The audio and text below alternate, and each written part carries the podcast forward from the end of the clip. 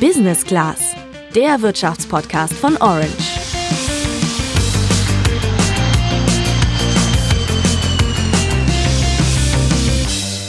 Also auf die Arbeitswelt wirkt sich die Corona-Krise echt unterschiedlich aus, habe ich das Gefühl. Da gibt es die einen, die wegen Corona gar nicht mehr arbeiten können, in Kurzarbeit gehen oder Angst um ihren Job haben müssen. Aber da sind halt auch diejenigen, deren Berufe gar nicht von der Krise betroffen oder sogar noch mehr gefragt sind.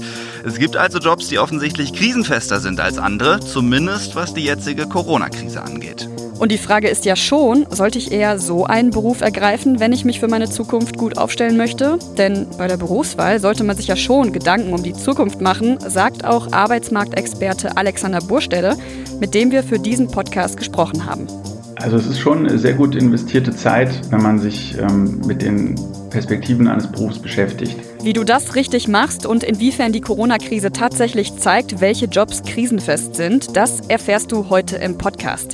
Wir erklären dabei auch, wie du dich beruflich gut aufstellst und schauen uns eine Branche genauer an, die definitiv immun ist, zumindest gegen die Corona-Krise.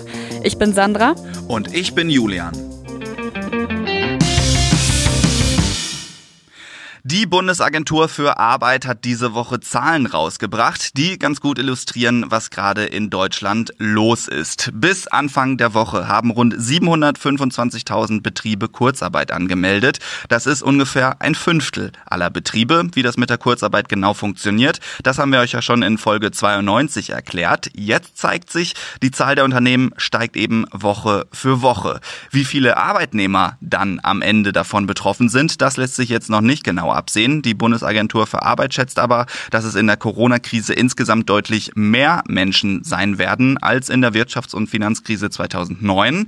Damals haben in der Spitze 1,4 Millionen Beschäftigte kurz gearbeitet. Das ist bisher Rekord. Die große Ausnahme dürften all diejenigen sein, die in den sogenannten systemrelevanten Berufen arbeiten. Über die wird ja im Moment viel gesprochen und in den meisten dieser Jobs wird weitergearbeitet. Es sieht eigentlich ganz so aus, dass die Corona-Krise die Arbeitgeber in diesen Bereichen zumindest nicht ganz so hart trifft. Aber was sind denn jetzt eigentlich genau diese systemrelevanten Berufe? Das wollten wir mal von Dr. Britta Mattes wissen. Die leitet den Bereich berufliche Arbeitsmärkte beim Institut für Arbeitsmarkt und Berufsforschung der Bundesagentur für Arbeit, kurz IAB. Wenn man bezogen auf Corona ähm, immer über systemrelevante Berufe spricht, ist es ja eher so, dass man damit eben Berufe meint, die im Moment notwendigerweise ausgeübt werden müssen. Und äh, das sind in der Regel eigentlich auch krisensichere Berufe. Was genau darunter fällt, das kann man ganz gut daran festmachen, welche Berufe die Regierung zur sogenannten kritischen Infrastruktur zählt. Das ist grundsätzlich erstmal alles, was mit Energie- und Wasserversorgung zu tun hat, mit Entsorgung, mit Informationstechnik und Telekommunikation, mit dem grundlegenden Finanz- und Wirtschaftswesen wie Bargeldversorgung und Sozialtransfers oder mit Transport und Verkehr. Je nach Bundesland Land kommen dazu noch alle, die in den Medien, der staatlichen Verwaltung und in Schulen sowie der Kinder-, Jugend- und Behindertenhilfe arbeiten.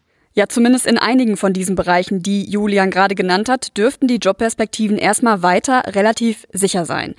Allerdings gehört eigentlich zum systemrelevanten Bereich noch deutlich mehr dazu, als man auf den ersten Blick vielleicht denkt und wahrnimmt. Das sagt Alexander Burstede, der ist Arbeitsmarktexperte am Institut der deutschen Wirtschaft. Und der sagt auch, naja, unsere Wirtschaft ist halt ziemlich komplex aufgebaut, deswegen darf man auch die Zusammenhänge nicht aus den Augen verlieren. Zum Beispiel, wenn ein Arzt äh, jemanden behandelt, dann braucht er, dann braucht er Spritzen, dann braucht er Beatmungsgeräte, die müssen hergestellt werden. Nicht nur das, was zum Beispiel in der Spritze drin ist, sondern auch die Spritze selbst. Das ist zum Beispiel Plastik, da braucht man dann Kunststoffverarbeitung. Und so wird ähm, in der öffentlichen Debatte häufig nur an die Leute gedacht, die man als Mensch trifft, aber nicht an die Menschen, die dahinter stehen, die alles Mögliche herstellen, was die benutzen, um mit einem zu arbeiten. Und Britta Mattes vom IAB gibt noch zu bedenken, dass Systemrelevanz irgendwie ja auch immer eine Frage der Zeit ist. Nehmen wir mal das Beispiel der Modeindustrie. Klar ist das für die allermeisten nicht wahnsinnig schlimm, wenn über einen begrenzten Zeitraum mal keine Kleidung hergestellt wird. Aber wenn das mal wirklich über viele Monate andauern sollte und wir alle im schlimmsten Fall dann in Lumpen rumlaufen, könnte das theoretisch auch unangenehm werden. Ja, da im Moment so viel über systemrelevante Berufe gesprochen wird, wollten wir natürlich auch mal wissen, wie es eigentlich im Moment so ist, in so einem Beruf zu arbeiten. Da haben wir uns mal den Bereich der Telekommunikation rausgepickt. Im Moment arbeiten ja viele Berufsgruppen daran, dass wir trotz, trotz Corona-Krise eben weiter vernetzen können. Zum Beispiel Informatiker, Techniker oder Elektroniker und natürlich alle, die auch im Hintergrund dafür alles organisieren. Deswegen haben wir mal bei Vodafone nachgefragt, was sich durch Corona verändert hat. Und die Presssprecherin Tanja Vogt hat uns erzählt, dass deren Dienste gerade jetzt natürlich extrem gefragt sind. Unternehmenskunden ähm, haben natürlich äh, verstärkt nachgefragt nun bei uns, inwieweit sie ihre Mitarbeiter äh, ins Homeoffice bringen können, ans Netz bringen können, quasi. Ähm, Consumer-Kunden, also der Endverbraucher, ähm, hatte natürlich großes Interesse daran, seine Kapazitäten zu Hause zu erhöhen, ähm, um eben auch von dort, von zu Hause aus im Homeoffice bestens arbeiten zu können. Das haben wir natürlich festgestellt. Mittlerweile hat sich das aber alles auf ein normales Niveau wieder eingependelt. Ja, es wurde aber nicht nur einfach mehr nachgefragt, sondern auch die Anerkennung für die Leistungen war zu spüren, sagt jedenfalls Tanja Vogt von Vodafone. Insgesamt ein, ein, äh, ein großes Entgegenkommen der Kunden und Verständnis und ähm, auch eben das ein oder andere Dankeschön, was man dann in dieser Zeit zu hören bekommen hat, was natürlich auch motiviert und äh, uns auch immer wieder anspornt, auch auf diesem Weg weiterzumachen.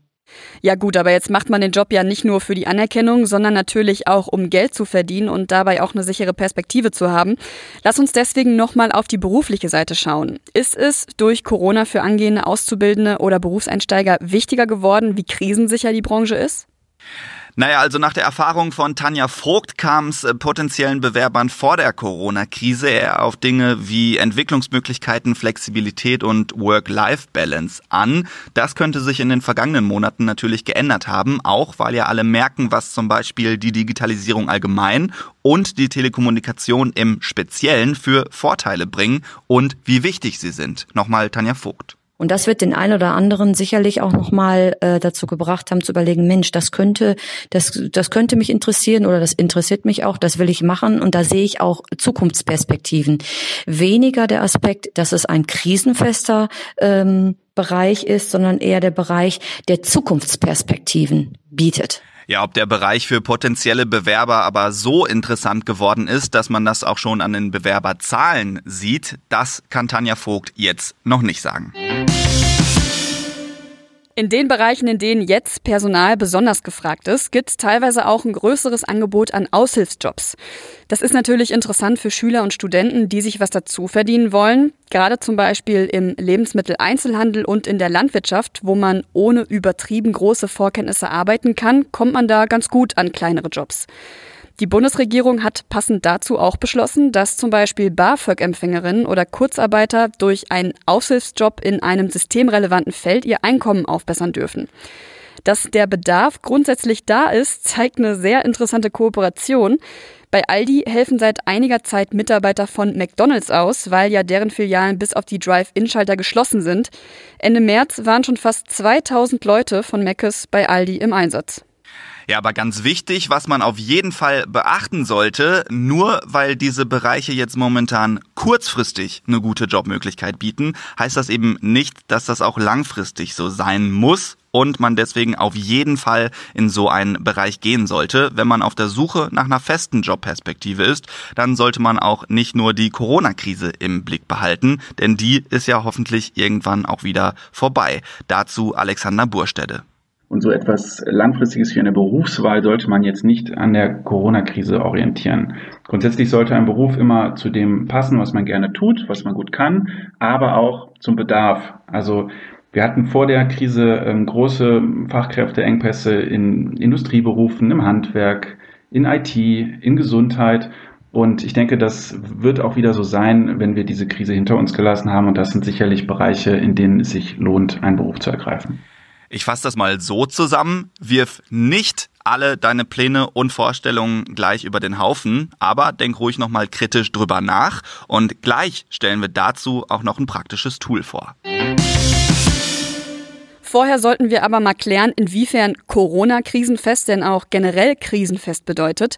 Exemplarisch für eine Pandemie kann man die jetzige Situation sicherlich nehmen. Das heißt, wenn nochmal so ein Virus in der Form über uns hereinbricht, dann ist es nicht unwahrscheinlich, dass alles wieder so oder so ähnlich läuft wie jetzt.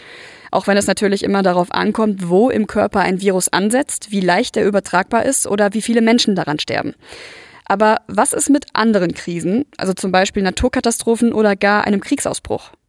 Naja, die unterscheiden sich deutlich von der jetzigen Pandemie, weil das die Gesellschaft und das gesellschaftliche Leben eben allgemein dann doch eben nochmal ganz anders trifft. Das hat uns Britta Mattes erklärt. Ich glaube schon, dass das Vertrauen in diese äh, Regierung ähm, und auch in die ähm, Arbeit der Politiker äh, relativ groß ist, weil doch das Leben ganz gut irgendwie weiterläuft. Das ist in so einen Fällen wie Naturkatastrophen oder Kriegen einfach nicht mehr gegeben unbedingt, ne? Wenn ähm, sozusagen die gesamte Infrastruktur zusammenbricht, äh, ist, geht's halt eher darum, ähm, wie kann man dann eben Menschenleben möglichst retten und äh, ob dann bestimmte Regierungen noch in der Lage sind, da praktisch auch die Versorgung der Bevölkerung so zu gewährleisten wie in der Pandemie, ähm, das äh, steht definitiv in Frage. Naturkatastrophen und Kriege würden also die gesamte Gesellschaft und damit auch alle Branchen irgendwie betreffen. Es gibt aber auch die Möglichkeit, dass nicht alle gleichermaßen von Krisen betroffen sind. Es gibt nämlich auch Krisen innerhalb eines Berufsfelds, die dann keine gesamtgesellschaftlichen Kreise ziehen. Britta Mattes hat uns dazu auch ein Beispiel gegeben der Umstieg der Automobilindustrie vom Vergaserantrieb, also vom Verbrennungsmotor auf den Elektromotor durchaus auch als einen eher abgegrenzten Krisenmodus für eben die Automobilbranche betrachten. Also das ist ein Vergleich, der sozusagen eben nicht alle Berufsgruppen betrifft, sondern halt nur, nur in Anführungsstrichen äh, Berufsbereiche, die eben mit dieser, mit diesem Umstieg äh, in Berührung kommen. Aber auch das kann man als Krise bezeichnen, denn äh, dort sind relativ viele äh, Berufe, die früher auch als sehr krisenfest galten. Ähm, ja, Maschinenbauingenieure, die sich mit Verbrennungsmotoren beschäftigen, äh, die geraten schon unter Druck. Ja, und solche Krisen könnten theoretisch in vielen Bereichen auftreten, ohne dass wir das jetzt absehen können. Das war ja in der Vergangenheit auch der Fall. Und das macht es eben auch schwierig oder eigentlich unmöglich zu sagen, welche Berufe definitiv krisenfest sind, also auch noch in 10, 20 oder 50 Jahren. Dafür müsste man dann schon in die Zukunft schauen und äh, das können wir leider nicht. Trotzdem wollen wir euch abschließend aber natürlich auch ein paar konkrete Tipps mit auf den Weg geben, die ihr für eure eigene Berufswahl nutzen könnt, wenn ihr euch gut aufstellen wollt. Da ist natürlich der erste ganz logische und grundsätzliche Tipp. Such dir erstmal einen Bereich, der dir gefällt, wo du also Spaß dran hast. Denn denk dran, du wirst vielleicht sehr lange in so einem oder so einem ähnlichen Bereich arbeiten. Da solltest du auf jeden Fall was machen, was dir auch Freude bereitet. Ja, und was die Zukunft angeht, orientier dich nicht an dem, was irgendwann mal sein könnte, sondern an Entwicklung und Perspektiven, die man schon sehen kann. Etwa dem Fachkräftemangel, zum Beispiel, wie gerade erwähnt, in den Bereichen der Industrieberufe, im Handwerk, in der IT oder in der Gesundheit. So empfiehlt es auch Alexander Burstädter. Grundsätzlich würde ich sagen, man sollte nicht versuchen, äh, die beste Glaskugel zu finden, äh, weil die Zukunft ist ungewiss, sondern man kann erstmal schauen, was ist eigentlich heute im Hier und Jetzt wirklich Fakt. Und ähm, solche Fakten stellen wir bereit auf äh, der Webseite vom Kompetenzzentrum Fachkräftesicherung auf www.kofa.de. Da haben wir zum Beispiel eine interaktive Karte. Da kann man Berufe auswählen und dann zeigt einem die Karte an, wo in Deutschland die wie gefragt sind. Und wenn man sich mit sowas beschäftigt, dann stellt man schnell fest, dass es zum Beispiel nicht so eine gute Idee ist, aus Dropmarks Sicht äh, so einen Beruf wie Bürokauffrau oder Bürokaufmann zu erlernen, sondern eine viel bessere Wahl, zum Beispiel Mechatroniker oder Gesundheitspfleger zu werden. Ja, das wären also momentan Berufe, die gesucht werden. Wenn du jetzt aber merken solltest, dass der Beruf, den du eigentlich favorisierst, eher Maueraussichten hat, dann kannst du gucken, ob es vielleicht Alternativen gibt, die zumindest ähnlich sind. Also Alexander Burstädter hat da das Beispiel gebracht, dass man statt Bürokauffrau vielleicht Steuerfachangestellte werden könnte. Die haben beispielsweise nämlich momentan eine deutlich bessere Perspektive und ob das dann wirklich was für dich ist, das könntest du ja in einem Praktikum rausfinden. Aber auch wenn du da einen Beruf ergreifst, der gerade eine gute Perspektive bietet, es ist sowieso unwahrscheinlich, dass man sein Leben lang in ein und demselben Beruf arbeitet, sagen unsere Experten. Denn dafür gibt es momentan einfach zu viele Entwicklungen, die auch den Arbeitsmarkt betreffen können.